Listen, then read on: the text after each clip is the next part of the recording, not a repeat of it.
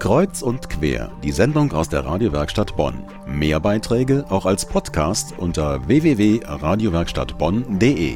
In Nordrhein-Westfalen gibt's nächste Woche Sommerferien. Mit den Kindern in den Urlaub fahren kann aber auch die Hölle sein. Ein Evergreen der Quengelsätze ist dieser hier. Mama, Papa, wann sind wir endlich da? Bei mir zu Gast im Studio ist jetzt meine Kollegin Melanie Kabus und sie war als Spieletesterin unterwegs in der Kindertagesstätte St. Nikolaus in Kessenich. Was habt ihr da gemacht?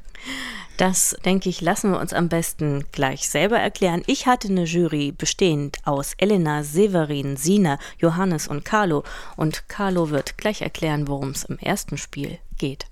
Einer sagt, was er in einen Koffer tut. Der andere muss dann genau das Gleiche sagen und was Neues dazu tun. Und wieder der andere sagt dann das Gleiche, was die zwei anderen gesagt haben und sagt dann wieder was Neues dazu.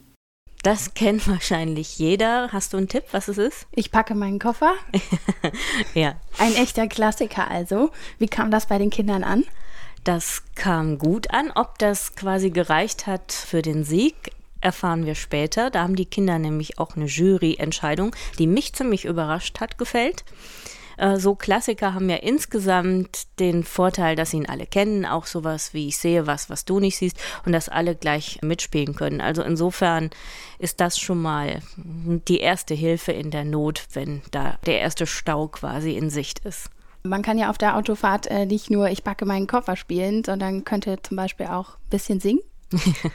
Ja, gesungen haben wir auch. Und wie sich das dann anhört, das gibt's jetzt.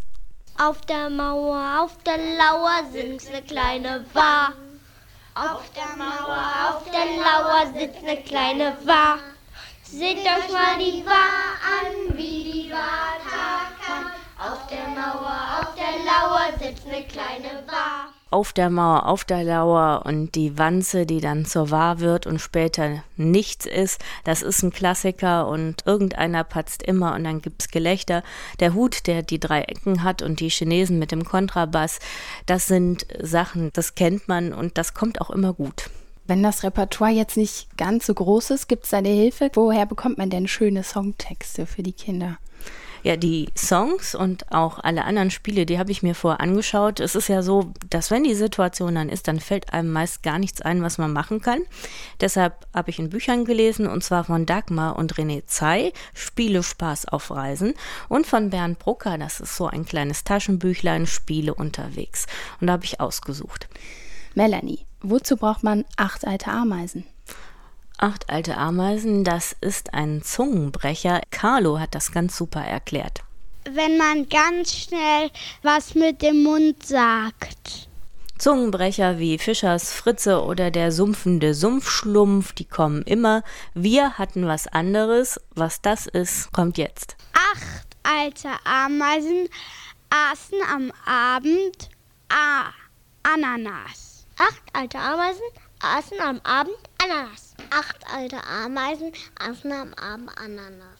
Wenn man sich dann jetzt also mehrmals die Zunge gebrochen hat und noch fähig ist, was anderes zu machen, was macht man dann? Was sonst noch gut kommt, ist, dass die Umgebung mitspielt, dass man benutzt, wo man ist.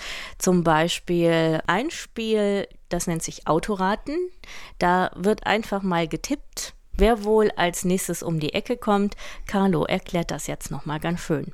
Ich glaube, das nächste Auto, was uns überholt, das ist grün, blau, gelb.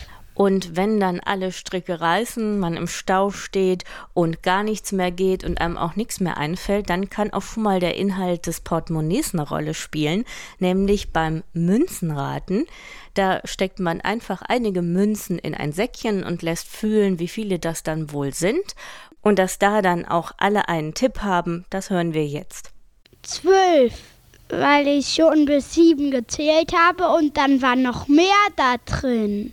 Ah, das ist dann sicherlich nochmal ein extra Reiz dazu, das Spiel zu spielen. Wird wahrscheinlich das Lieblingsspiel. Oder wie haben die Kinder sich denn entschieden in der Expertenjury für die Spiele? Ja, es gab am Ende einen ganz klaren und auch haushohen Favoriten. Ich hätte davor nicht drauf getippt. Das war nämlich das Autoraten. Das hätte ich auch nicht gedacht. Und das waren insgesamt vier Stimmen von sechs. Ein Mädchen, drei Jungen fanden das Autoraten ganz toll. Und warum sie das toll fanden, erzählen sie jetzt selber. Mir hat am allerbesten das Autoerraten gefallen, weil ich ganz gerne Autos mag. Autoraten, weil man da die Farben erraten musste.